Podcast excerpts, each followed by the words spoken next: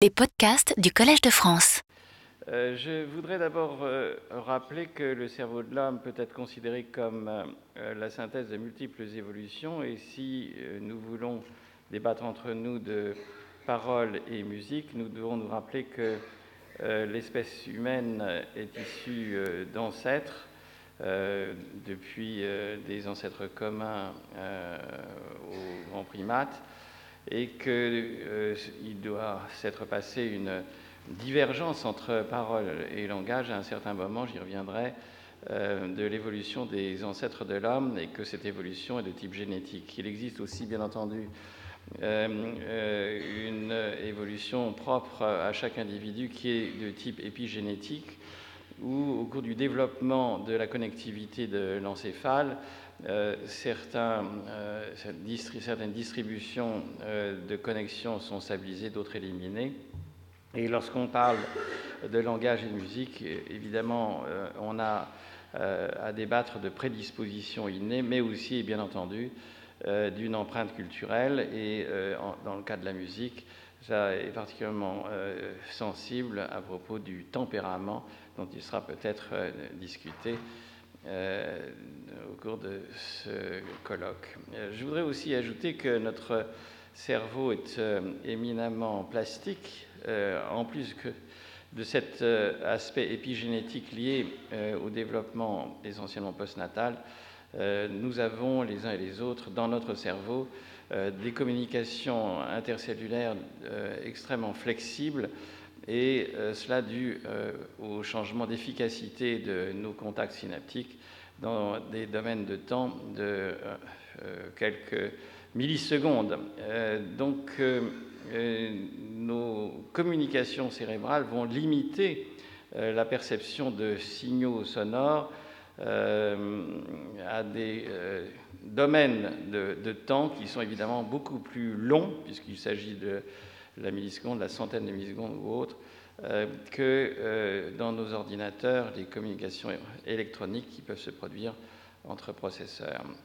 Euh, n'oublions pas que dans le cas en particulier du langage, mais évidemment bien entendu également de la musique, en plus de ces évolutions au niveau de l'individu, des évolutions sociales et culturelles se sont produites, et cela au cours euh, de milliers, voire de millions d'années, et que euh, une des caractéristiques euh, de l'espèce humaine, c'est de stocker en dehors de son cerveau des mémoires plus stables que nos mémoires cérébrales, par exemple par l'écrit, et n'oublions pas qu'on peut écrire le langage, mais aussi la musique. Stanislas a souligné cet aspect hiérarchique euh, je soulignerai également l'aspect parallèle, puisque précisément notre euh, cerveau est capable de traiter, euh, peut-être même simultanément, dans le cas du chant, parole et musique, et que nous ne pouvons pas évidemment tenter d'expliquer quoi que ce soit de l'une et l'autre de ces productions sociales, simplement au niveau moléculaire, bien que je l'ai dit, il existe une contrainte à ce niveau, essentielle euh, liées à l'évolution, mais nous devons prendre en considération des niveaux d'organisation euh, plus importants et euh, il va y avoir entre le singe et l'homme, j'y reviendrai, des traits communs au niveau du système auditif, mais à un certain stade, une divergence entre parole et musique, et c'est évidemment extrêmement important pour nous d'essayer de saisir où se situe cette divergence. Je ne traiterai pas de cette question, puisque j'imagine le colloque entier est dévolu, mais je voudrais souligner que pour, pour cela, euh, on est obligé de euh, faire appel à des niveaux d'organisation qui sont euh, supérieurs à ceux des simples circuits réflexes ou des simples représentations centrales, mais qu'on aborde des niveaux qui sont ceux euh, non seulement de l'interaction sociale, mais également de la conscience et également de euh, la conscience sociale, c'est-à-dire de la communication consciente au niveau de la société. Et c'est ce qui se passe, évidemment, euh, dans le cas du, de la parole et de la musique. Je voudrais aussi souligner que notre cerveau fonctionne non seulement d'une manière bottom-up, de bas en haut, évidemment, quand on discute de parole et langage avec un neurobiologiste, a tendance tout de suite de se dire, eh bien voilà, il y a des mécanismes perceptifs, commençons par la perception.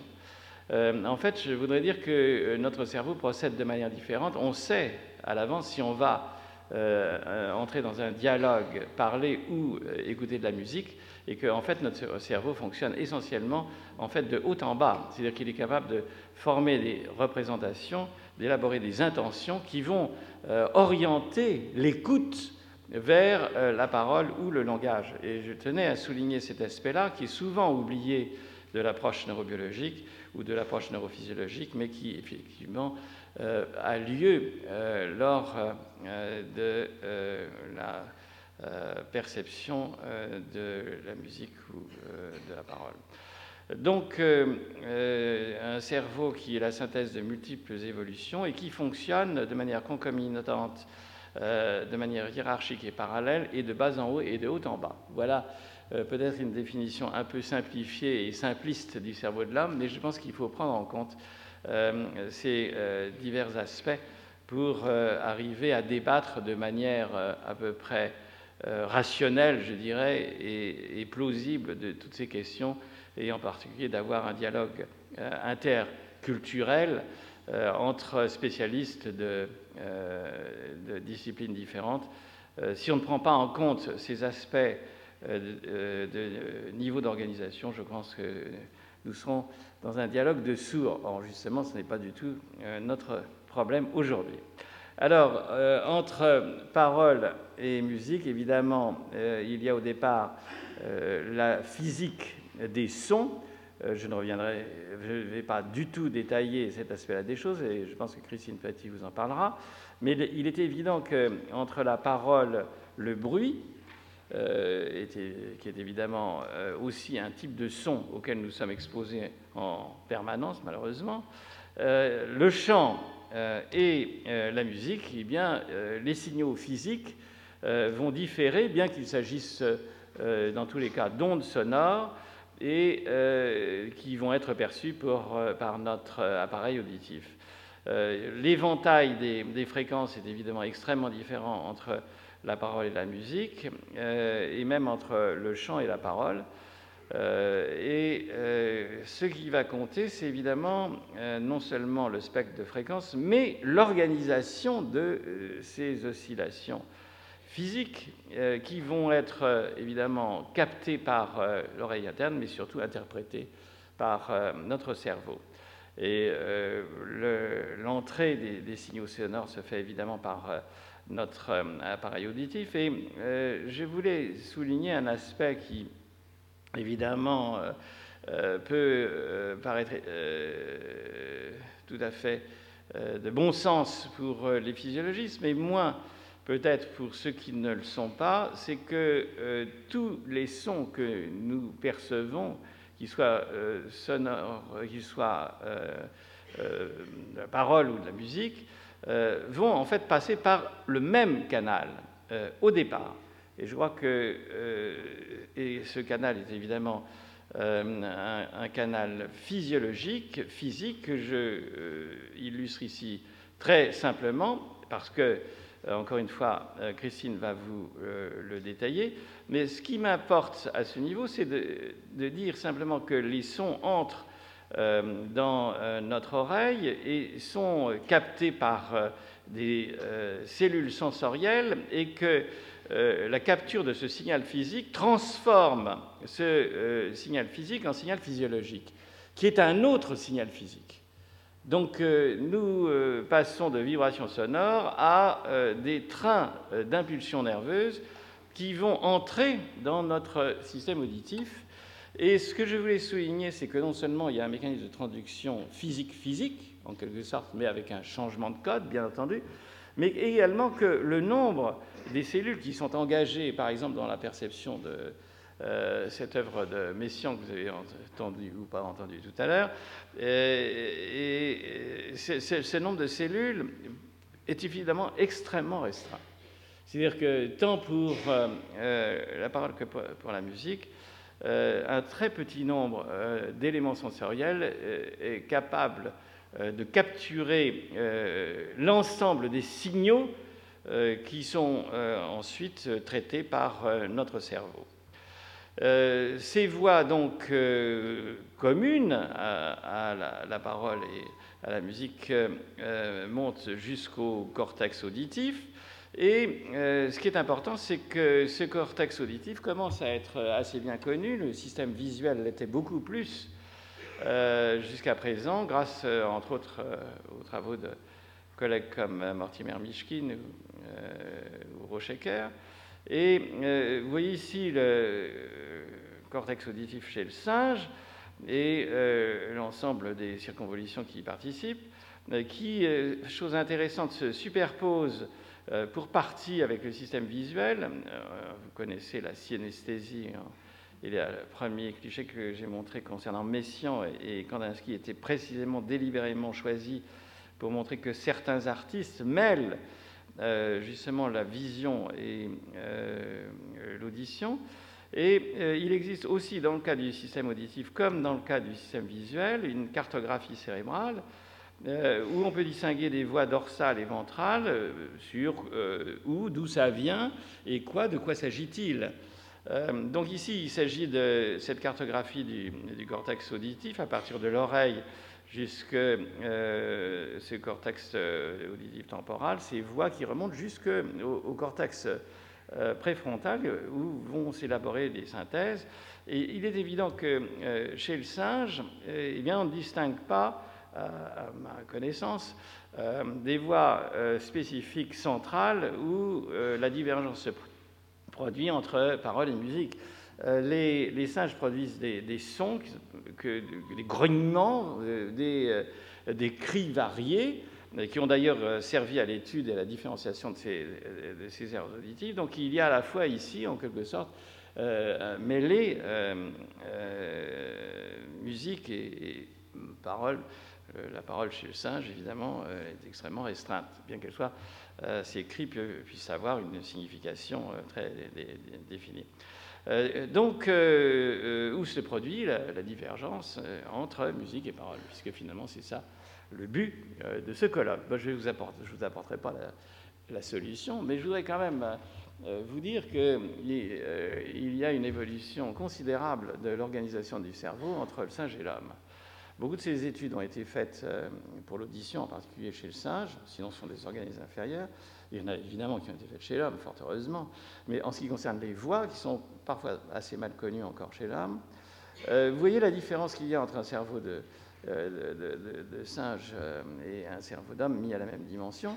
les aires auditives, après tout, vont différer relativement peu. Elles existent. Ces voix dont je, que je vous ai présentées également mais où se situe la différence? Où c'est surtout la divergence? Ben, La divergence, elle se situe euh, évidemment au niveau du néocortex, qui euh, s'accroît de manière considérable, 40 fois du singe à l'homme, euh, du cervelet qu'on a tendance un peu à oublier, mais qui est tout à fait fondamental pour un certain nombre de, fonctions dites cognitives, alors que le système olfactif, lui, a tendance à décroître. Donc vous voyez, on entend et on voit mieux, mais on sent beaucoup moins bien euh, qu'un chien ou qu'un singe. Donc euh, toutes nos facultés, en quelque sorte, ne s'accroissent pas euh, au cours de l'évolution. Certaines se développent, d'autres diminuent. Et alors ce que je voudrais souligner, c'est que chacun est familier avec l'idée de différenciation des aires du langage, l'air de Broca, l'air de Wernicke, que on retrouve ici.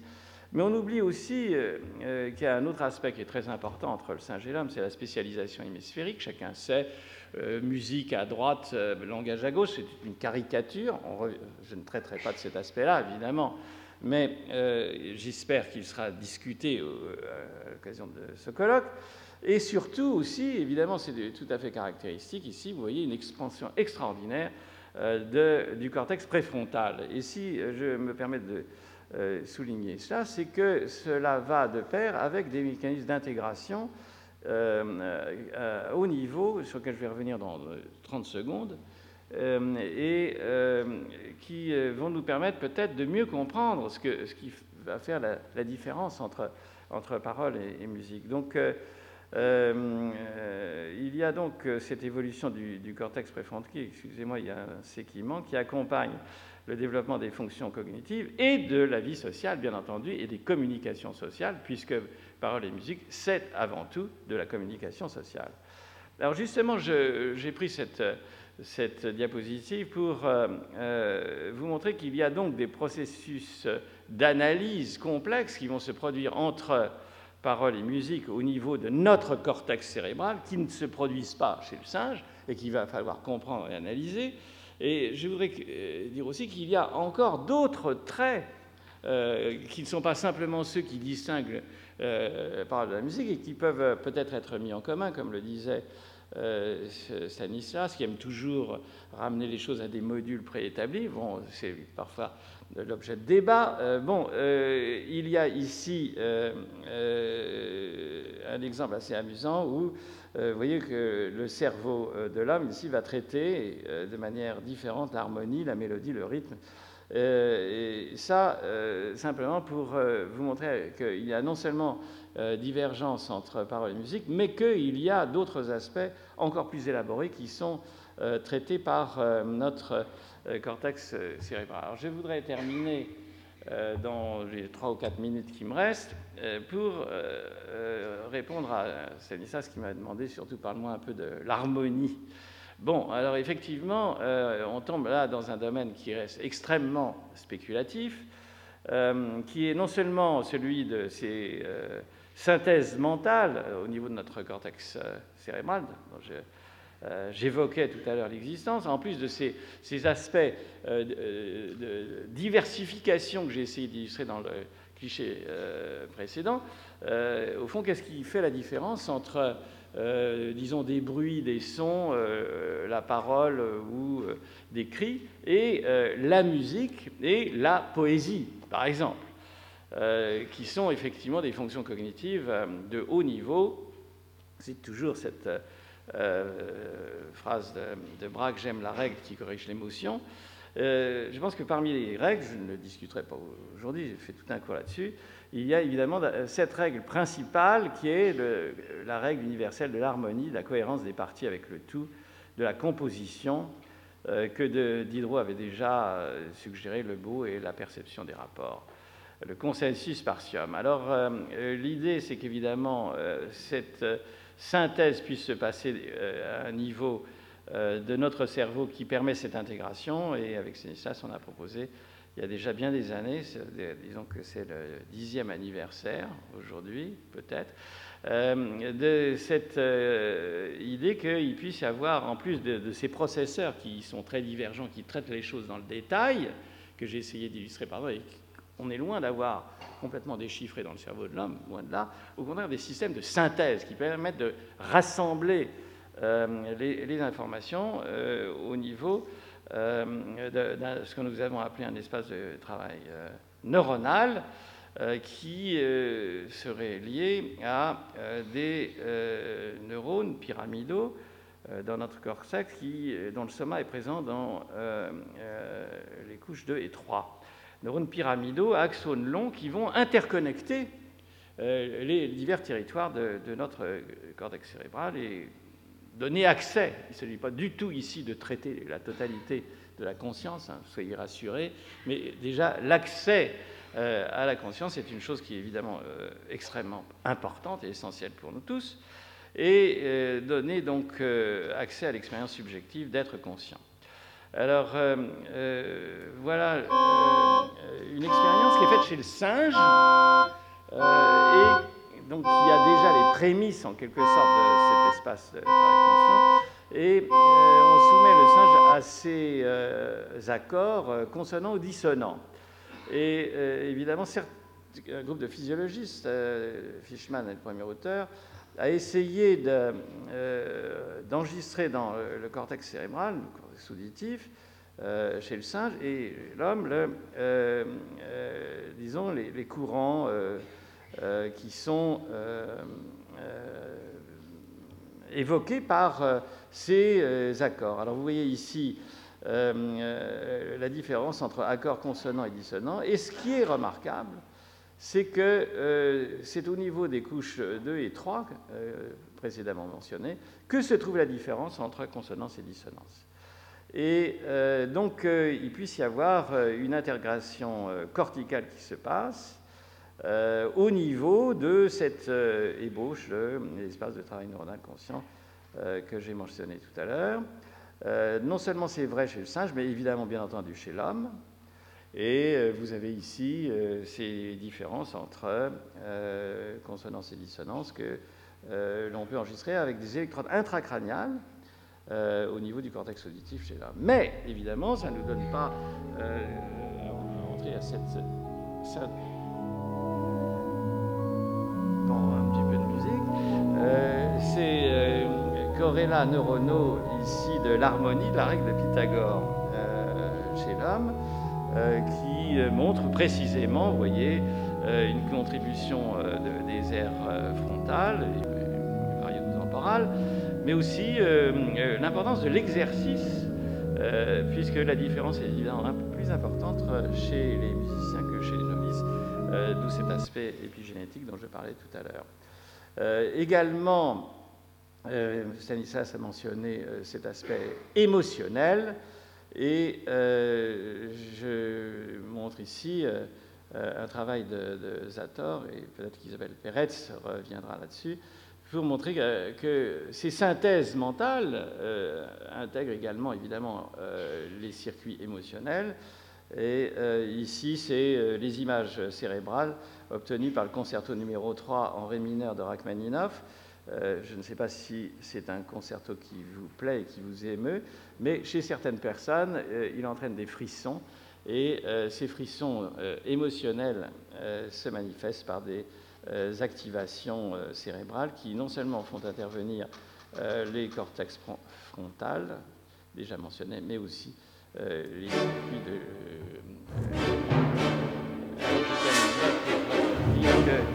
évidemment, nous avons entre le fragment des joncs, euh, vous pouvez voir euh, ici cette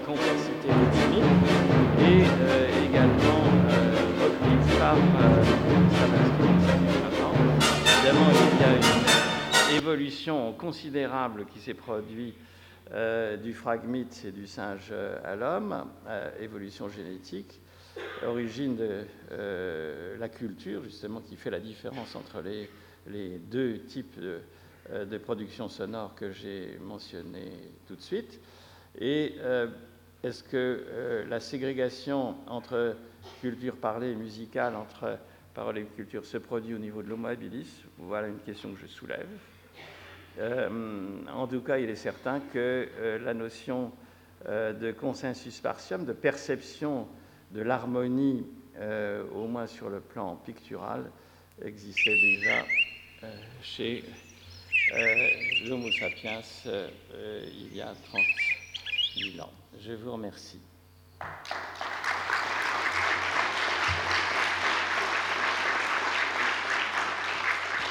Merci beaucoup Jean-Pierre pour cet exposé harmonieux dans lequel les parties s'intégraient au tout, les parties musicales et, verbales. Malheureusement, le tempo euh, nous mène déjà en dépassement léger de l'horaire, donc je vais appeler tout de suite Christine Petit. Et ce que je vous propose, c'est d'ensuite d'avoir une période de discussion à la fin de l'exposé de Christine, si le tempo est bon, euh, qui nous permettra de poser simultanément à Christine et à Jean-Pierre les questions que vous souhaitez.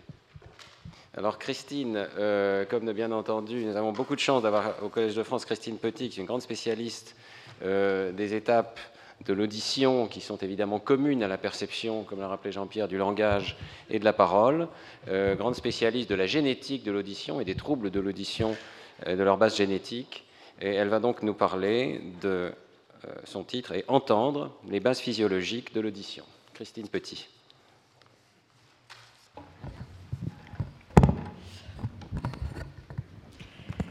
Mesdames, Messieurs, chers collègues, chers amis, aux origines du dialogue humain, parole et musique, nous supposons donc que le dialogue humain s'enracine dans les vibrations de corps et d'objets, cordes vocales et instruments de musique et leur perception. Le lien ainsi créé entre deux individus fait naître une réponse de même nature, instaurant la boucle du dialogue. Ce sont les rapports des boucles de paroles et de musique, voire leur unicité que nous allons interroger durant ce colloque, comme ceci a déjà été mentionné.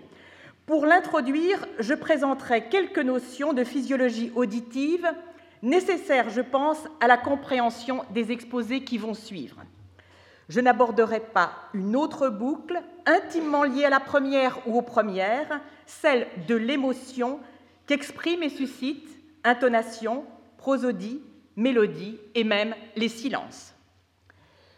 Tout objet vibrant est potentiellement audible, sous réserve que ces vibrations puissent gagner l'organe récepteur auditif en se propageant dans un milieu élastique, l'air pour les animaux terrestres, sous réserve aussi que les fréquences des vibrations émises correspondent à celles auxquelles le système auditif est sensible. L'évolution a façonné ce système sensoriel comme tous les autres et pour chaque espèce, il est adapté à la niche écologique qu'il occupe. Mais qui entend dans le règne animal? En réalité, peu d'espèces. C'est le privilège des vertébrés, à l'exception des plus primitifs. On date son émergence à environ 400 millions d'années. D'abord dévolue à l'analyse des fréquences basses, c'est-à-dire des sons graves, elle est devenue, au cours de l'évolution, capable de traiter des fréquences de plus en plus élevées, c'est-à-dire des sons de plus en plus aigus. Entendent aussi certains insectes, grillons, sauterelles et d'autres arthropodes, comme les crabes.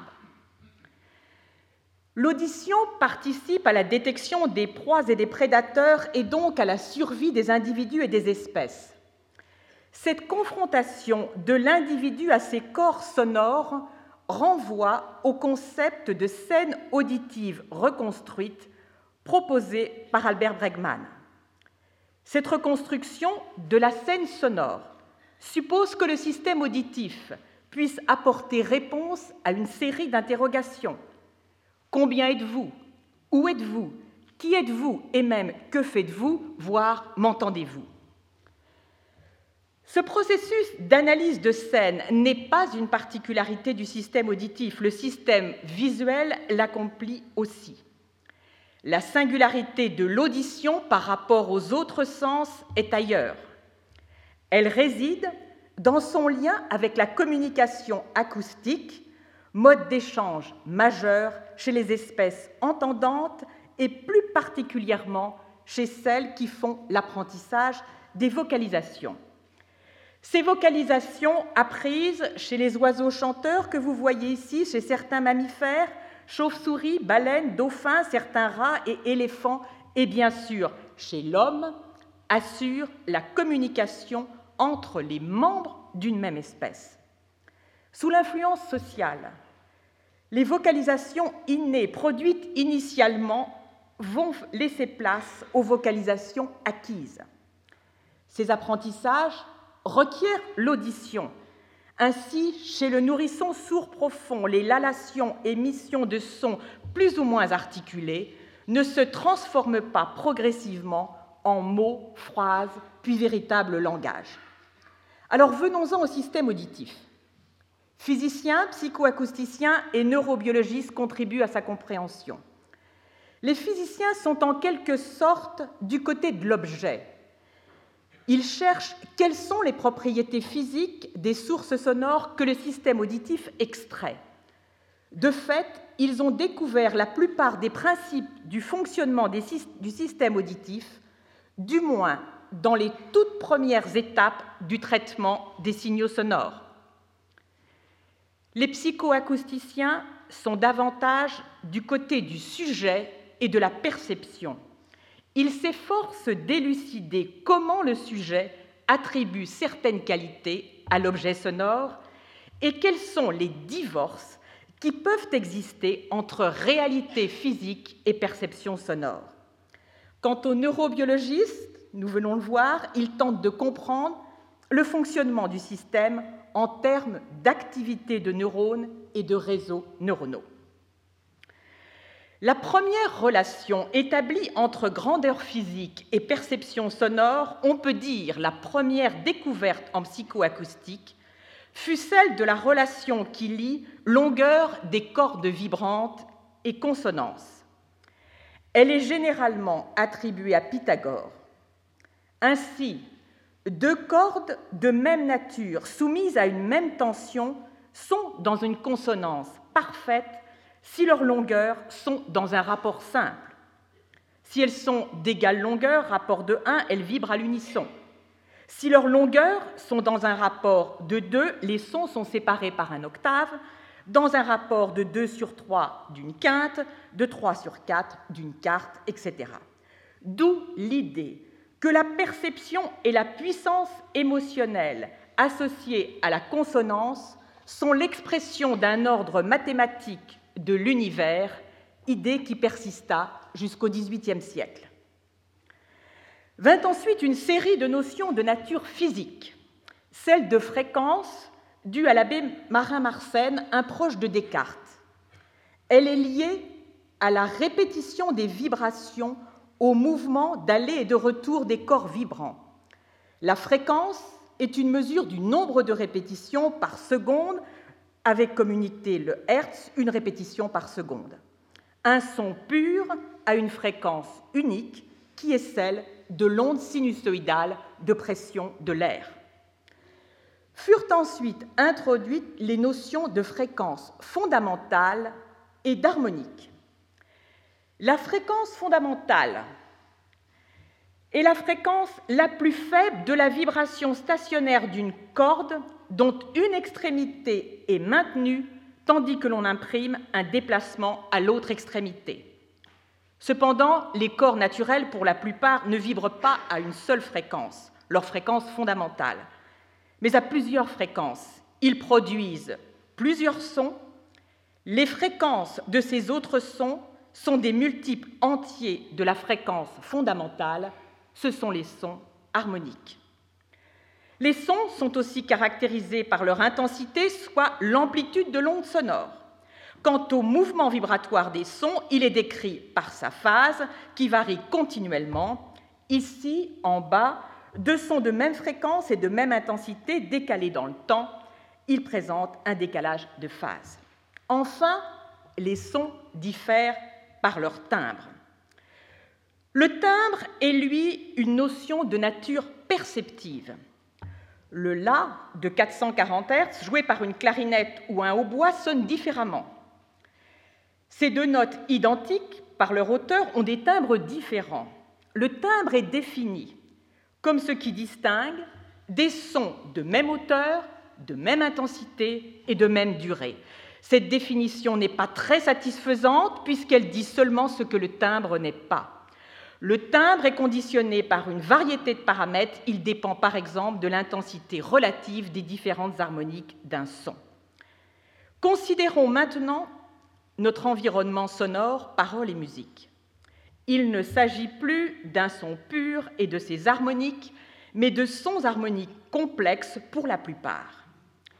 Ces sons complexes ont d'une part une, composition fréquentielle ou spectre fréquentiel que vous voyez ici, complexe, et d'autre part une structure temporelle qui peut elle aussi être complexe. La composante fréquentielle des sons complexes représente chaque fréquence et son amplitude. La composante temporelle décrit quant à elle les variations des composantes fréquentielles des sons au cours du temps. Ces variations s'organisent en réalité souvent en motifs qui se répètent, et ces motifs ont une fréquence qui leur est propre. Alors cette dualité spectrale et temporelle des sons n'a aucun sens pour les physiciens, mais nous verrons qu'elle en a un pour le système auditif. Notre système auditif est un système acoustico-électrique dont la résolution fréquentielle est élevée pour les fréquences inférieures à 5 kHz, qui sont pour l'essentiel celles des sons de parole et de musique. Sa résolution temporelle est, elle, exceptionnelle. La résolution fréquentielle est indispensable à l'écoute musicale, la résolution temporelle à la localisation dans l'espace des sources sonores. En revanche, les performances du système auditif humain sont très supérieures à ce que nécessite la reconnaissance de la parole dans les environnements silencieux. Le système auditif est aussi bien plus efficace que n'importe quel algorithme que l'on sache aujourd'hui produire pour extraire des sons de parole émis dans une ambiance bruitée. Remarquable propriété du système auditif, elle est, comme nous le verrons, aussi son talon d'Achille. Les mécanismes de l'écoute dans le bruit ne sont pas totalement élucidés. On sait cependant qu'ils font au moins appel à des propriétés du système auditif qui, en quelque sorte, tournent le dos à la reproduction haute fidélité du monde sonore physique que je viens d'évoquer. Il s'agit de la recréation, voire de la création du monde sonore qu'opère le système auditif. Ainsi, il amplifie les signaux acoustiques, mais de manière non linéaire. Plus faible est le son, plus le système l'amplifie. Le système permet aussi à un son d'en masquer un autre, ce qui accroît les contrastes entre les sons et donc l'intelligibilité des sons de parole. Il distord les ondes sonores. Il les distord de telle sorte qu'elles puissent masquer un son et donc contribuer aussi à l'intelligibilité de la parole. En distordant les ondes sonores, il compose des sons absents du spectre acoustique initial. Le, le violoniste pardon, Giuseppe Tartini rapporta en 1754 que si deux instruments jouent simultanément deux notes qui sont dans un rapport fréquentiel d'environ 1,2, des sons additionnels sont perçus par les auditeurs dont les fréquences correspondent à la combinaison aussi bien des fréquences jouées par les instruments que celles de leurs harmoniques. Ces sons sont véritablement créés par l'organe sensoriel auditif. Plus le système auditif a la propriété d'élaborer la perception d'une fréquence particulière sans en avoir généré l'onde sonore correspondante. Il s'agit de la fréquence fondamentale, j'y reviendrai. Pas plus la perception de hauteur sonore, tony ou pitch pour les anglo-saxons, que celle d'intensité sonore ou sony ne sont de simples représentations de la fréquence et de l'amplitude des ondes sonores. Nous pouvons donc considérer le système auditif sous deux angles, le rêve du physicien et de l'ingénieur aussi, ou l'instrument de la conquête du dialogue. D'abord, le rêve des physiciens. Vrai régal pour les physiciens que le système auditif, puisque certaines de ces, de ces performances paraissait, et pour l'une d'elles, paraît encore défier les lois de la physique. Le système auditif comporte une partie dévolue à la transmission de l'onde sonore, l'oreille externe et moyenne. Parmi les fréquences auxquelles notre système auditif répond de 20 Hz à 20 kHz, celles inférieures à 500 Hz ou supérieures à 5000 Hz subissent une atténuation de leur intensité lors du passage à travers l'oreille moyenne. Suit le système sensoriel auditif dit périphérique, composé de la cochlée et des neurones qui l'innervent, les neurones auditifs. Dans la cochlée se logent les cellules sensorielles auditives.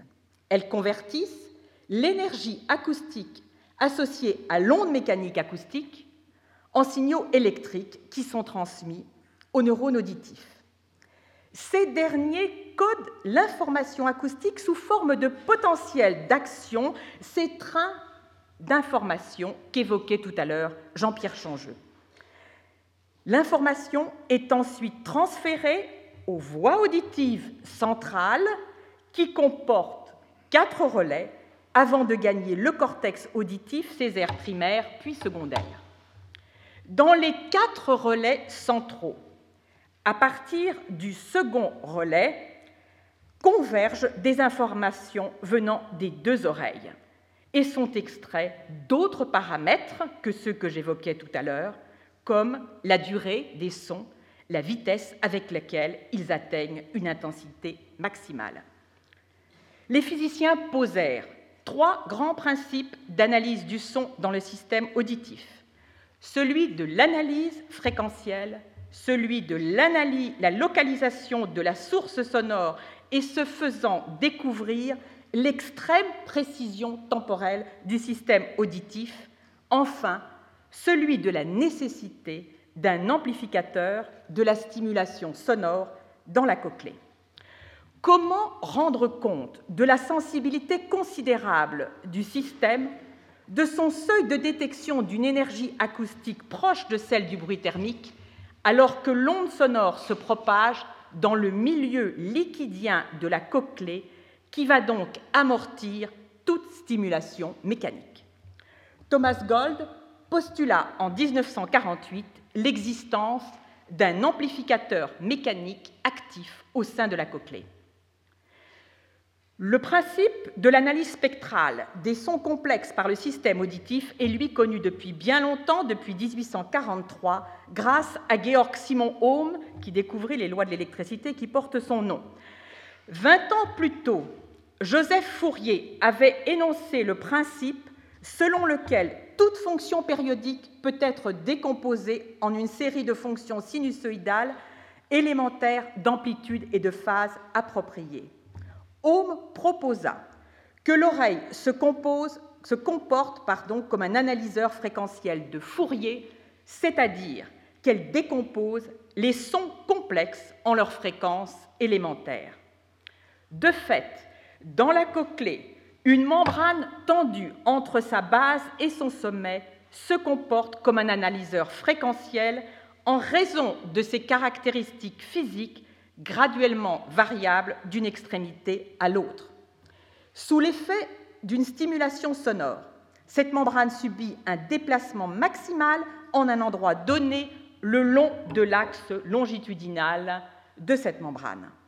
Cet emplacement est corrélé à la fréquence sonore, ainsi une représentation spatiale des fréquences sonores est créée. On parle de carte cochléotopique ou tonotopique. Parce que cette membrane est coupée mécaniquement aux cellules sensorielles, ces cellules seront elles aussi activées à une fréquence sonore donnée. Alors la tonotopie est le principe fondamental d'organisation de l'ensemble du système sensoriel auditif.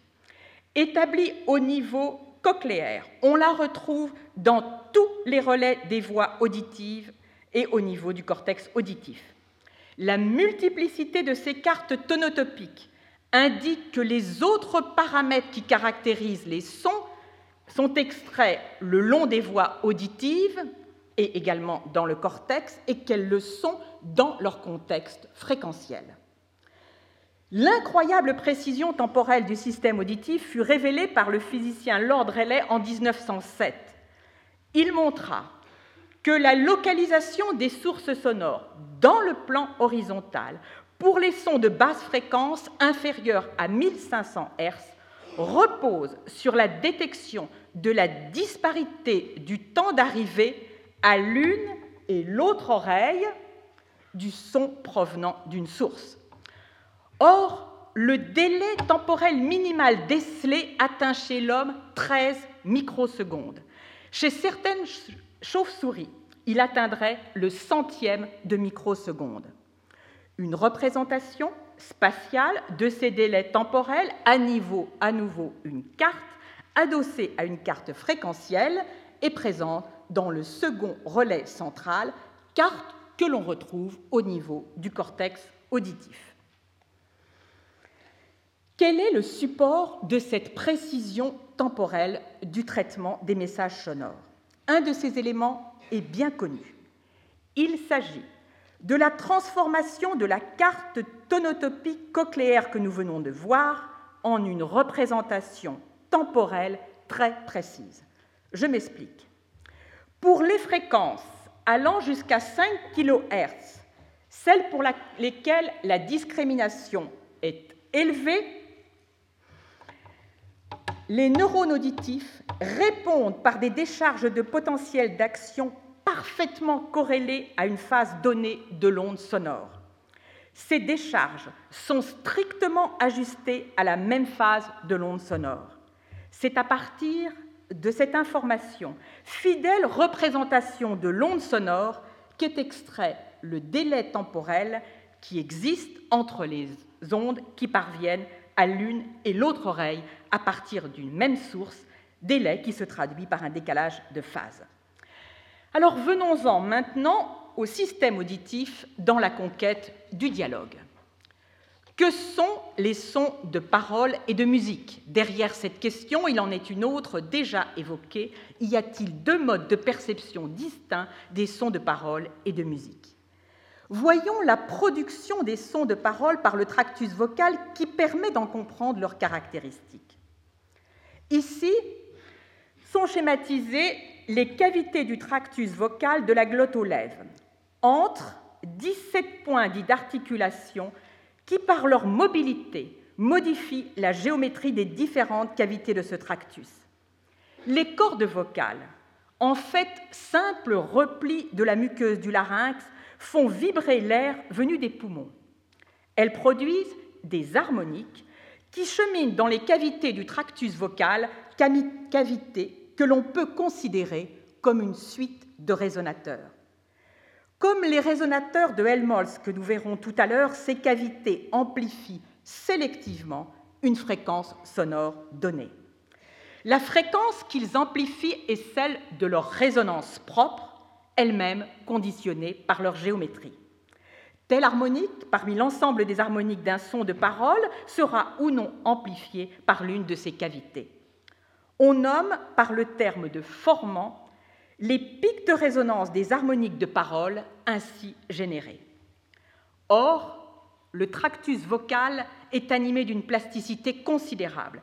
Les changements dynamiques de sa configuration surviennent à un rythme soutenu qui modifie sa géométrie, parfois de façon très importante, comme lorsque la langue vient se coller au palais. La voix humaine est donc, par excellence, l'instrument des contrastes fréquentiels rapides. Elle peut produire jusqu'à 800 phonèmes distincts, consonnes et voyelles, au rythme d'environ une dizaine par seconde et qui présentent des variations internes de leur spectre fréquentiel, avec même des vides sonores pour certaines consonnes. Transition rapide d'un formant à l'autre, montée subite en amplitude, ici en passant du L au A, sont les caractéristiques des sons de parole. Ces contrastes dynamiques ont une amplitude et une vitesse de survenue qui excèdent ce que peuvent produire les instruments de musique. Les sons musicaux sont quant à eux catégorisés davantage par leur hauteur et leur intervalle de hauteur. Cela nous renvoie à la notion de consonance-dissonance. Les sons distincts d'une octave, soit par exemple un son de fréquence de 200 Hz et un autre de 440 Hz, sont perçus comme consonants, nous l'avons dit. La fréquence de leurs harmoniques respectives coïncide les unes avec les autres. Prenons un son à la quinte, 220-330 Hz. Une harmonique sur, sur deux du son le plus aigu coïncide avec les harmoniques du son le plus grave. L'intervalle paraît juste. D'où l'idée que la perception de consonance repose sur une fusion des harmoniques réalisées par le système auditif. Ce regroupement des harmoniques bien réelles est aussi à l'origine de la sensation de hauteur sonore par la détection de la fréquence fondamentale qu'il permet.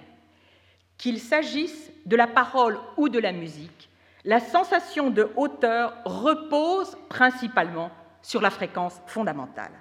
Alors arrêtons-nous un instant sur la fréquence fondamentale.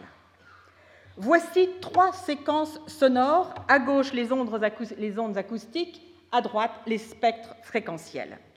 En haut, un spectre harmonique complexe constitué de trois fréquences 100, 200, 300 Hz sa fréquence fondamentale est donc 100 Hz, il est perçu comme un son de 100 Hz. Dessous, de brèves séquences de bruit qui, par définition, comporte un grand nombre de, fréquences différentes. Ces courbes, pardon, ces bruits se répètent avec une fréquence de 100 Hz. Eh bien, ces séquences de bruit seront aussi perçues comme un son de 100 Hz, même si son timbre est différent du premier. Dans le premier cas, l'extraction de la fréquence fondamentale est fondée sur le spectre fréquentiel et dans le second, sur la structure temporelle des signaux acoustiques que j'évoquais tout à l'heure. Enfin, troisième situation, soit un ensemble de fréquences sonores de 200, 300 et 400 Hz, eh bien, le système va aussi percevoir un son de hauteur sonore de 100 Hz. En d'autres termes, le système détecte la fréquence fondamentale manquante. Et vous en avez une manifestation au quotidien. Les fréquences fondamentales de la voix humaine, principalement masculine, ne sont pas transmises par le téléphone. Pourtant, l'interlocuteur les perçoit. Si sa voix ne lui paraît pas déformée, c'est parce que son système auditif construit la perception de cette fréquence fondamentale à partir du spectre des harmoniques qui lui parvient.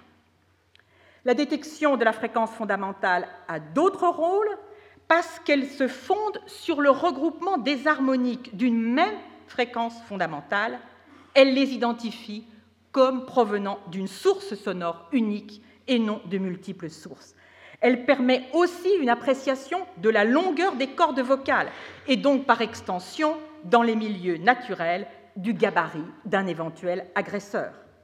Elle permet l'écoute conjointe d'un locuteur masculin et d'un locuteur féminin parce que les fréquences fondamentales des sons de parole sont différentes chez l'un et l'autre. L'extraction de la fréquence fondamentale manquante est une fonction ancestrale, on la trace jusqu'au poisson rouge. À travers les exemples que nous venons de discuter, nous voyons s'ébaucher l'extraction de la fréquence fondamentale manquante qui reposerait soit sur les traitements des fréquences harmoniques des sons, soit sur celui de leur structure temporelle. Alors qu'en est-il? Le traitement fréquentiel des harmoniques suppose que nous puissions les distinguer les unes des autres lorsqu'elles sont présentes simultanément. Plus généralement, ceci nous renvoie à la question de la distinction de deux sons joués conjointement. Considérons deux sons de fréquence 200 et 230 Hz, par exemple, joués successivement, l'auditeur les perçoit comme de hauteurs différentes. Joués ensemble, ils apparaissent comme un son composite, rugueux et d'amplitude fluctuante. C'est ainsi que les instruments d'un orchestre s'accordent.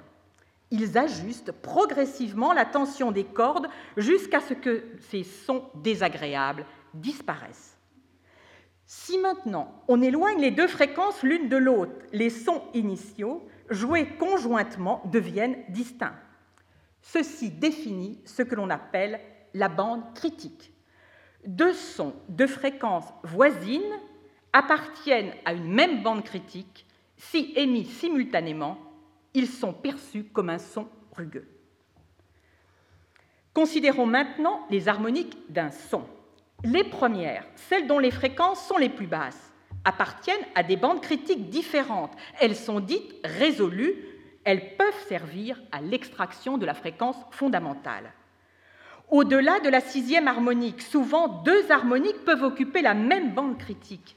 Et dans ce cas, d'autres mécanismes doivent être mis en œuvre pour extraire la fréquence fondamentale. C'est là qu'interviendrait la structure temporelle du son qui pourrait être le fondement de l'extraction de la fondamentale à partir des seules harmoniques non résolues.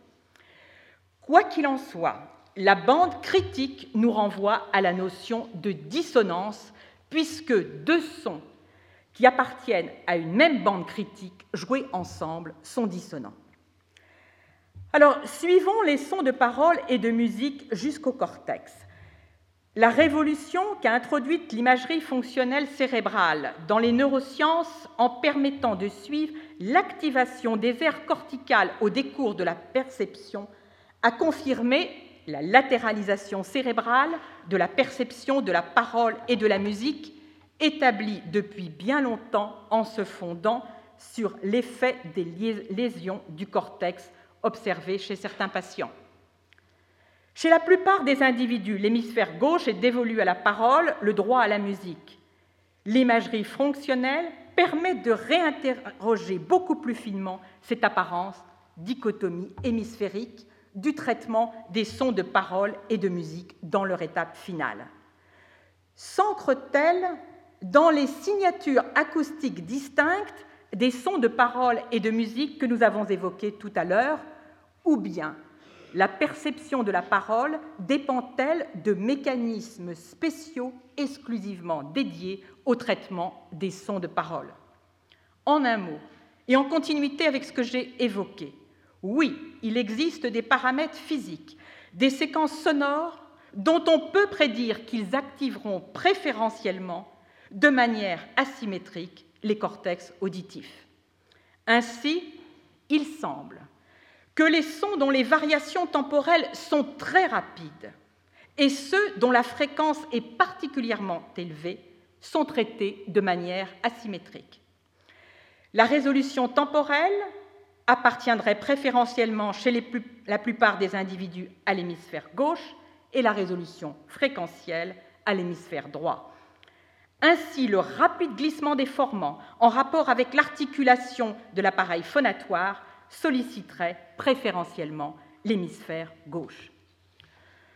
Au-delà, la composition linguistique des sons de parole qui conduit à leur reconnaissance phonétique et à l'émergence du sens implique un contact avec les traces de mémoire et quelles que soient les caractéristiques acoustiques des sons de parole, cette reconnaissance est traitée de manière asymétrique, généralement à gauche. Pour terminer, un signe à l'adresse de ceux que leur surdité éloigne des échanges sonores. Si les essences sonores sont pertinents pour les entendants, la parole gestuelle est bien elle aussi un vecteur de dialogue. Les messages visuels de la parole gestuelle sont traités dans les aires corticales du langage. Nous pouvons voir là la manifestation d'une certaine indépendance fonctionnelle entre langage et audition. Merci de votre attention.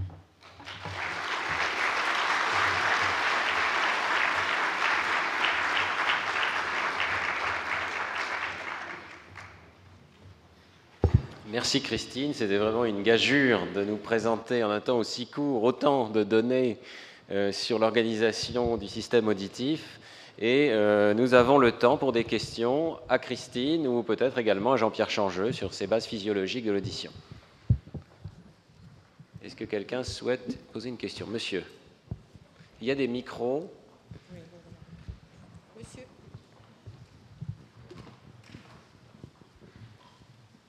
Oui, je pense que cette question peut...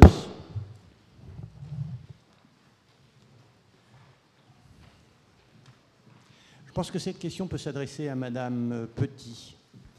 Euh, vous connaissez sûrement ce qu'on appelle, pour certains musiciens et d'autres d'ailleurs, le, concept d'oreille absolue. Bien, ma question est donc la suivante. Est-ce qu'on a une appréhension physiologique de ce type de phénomène ou bien est-ce qu'il ressortirait de l'apprentissage Ce que personnellement, je ne crois pas.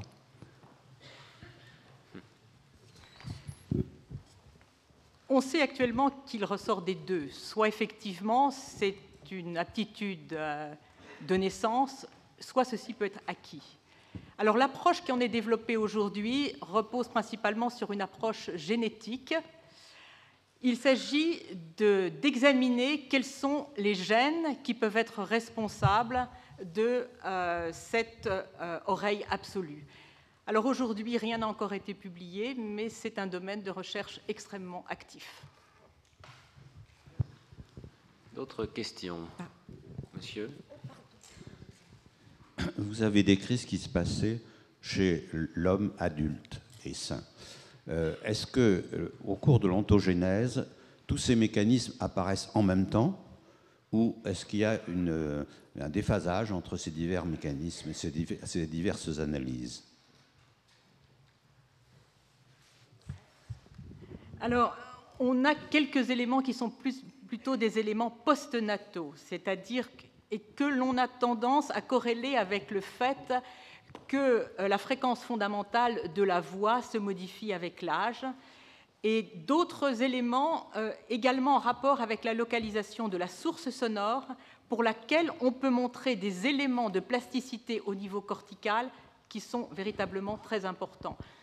Donc euh, c'est un sujet également qui évolue assez rapidement. Euh, on attribue à des détecteurs de coïncidence la localisation de la source sonore dans l'espace en ce qui concerne les basses fréquences.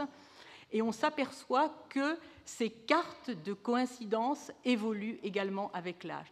En ce qui concerne les données prénatales, on en a évidemment beaucoup moins.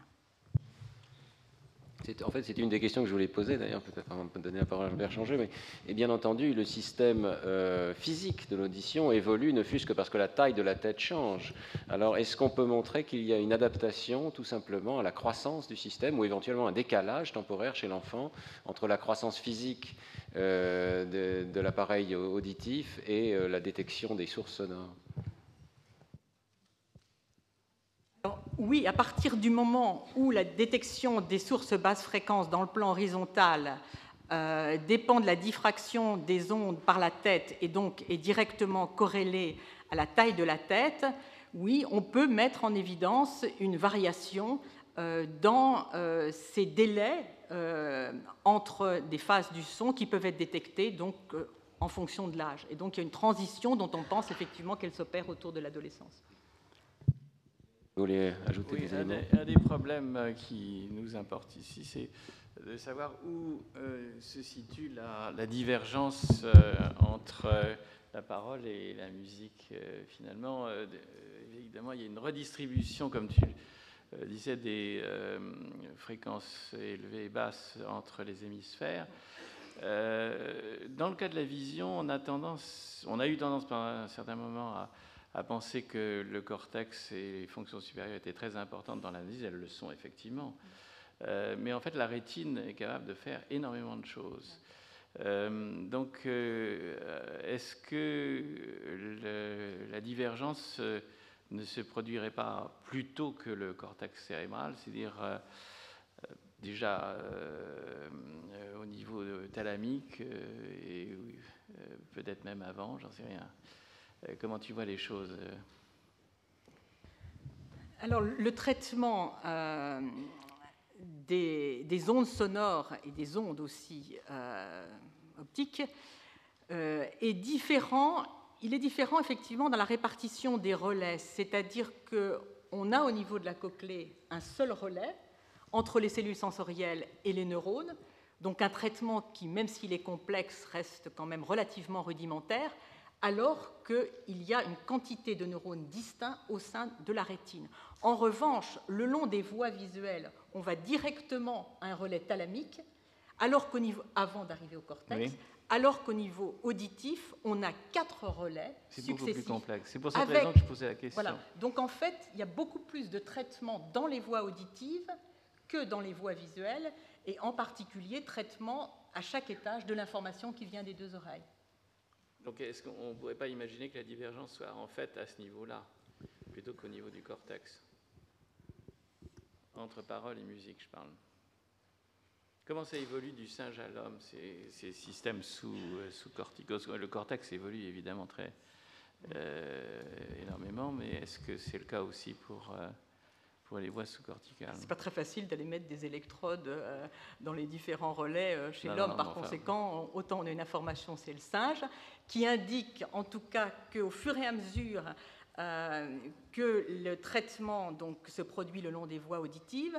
D'une part, l'analyse fréquentielle devient beaucoup plus fine, les bandes de fréquences qui étaient relativement larges au niveau cochléaire deviennent très fines, et puis on a donc ces cartes de délai, donc puis ultérieurement ces cartes de fréquence. On a aussi on a des type de décharge des neurones qui indique une prise en considération, par exemple, de la durée du son que je mentionnais tout à l'heure, ou de la rapide installation d'une amplitude. Donc une quantité d'autres paramètres sont extraits le long des voies auditives.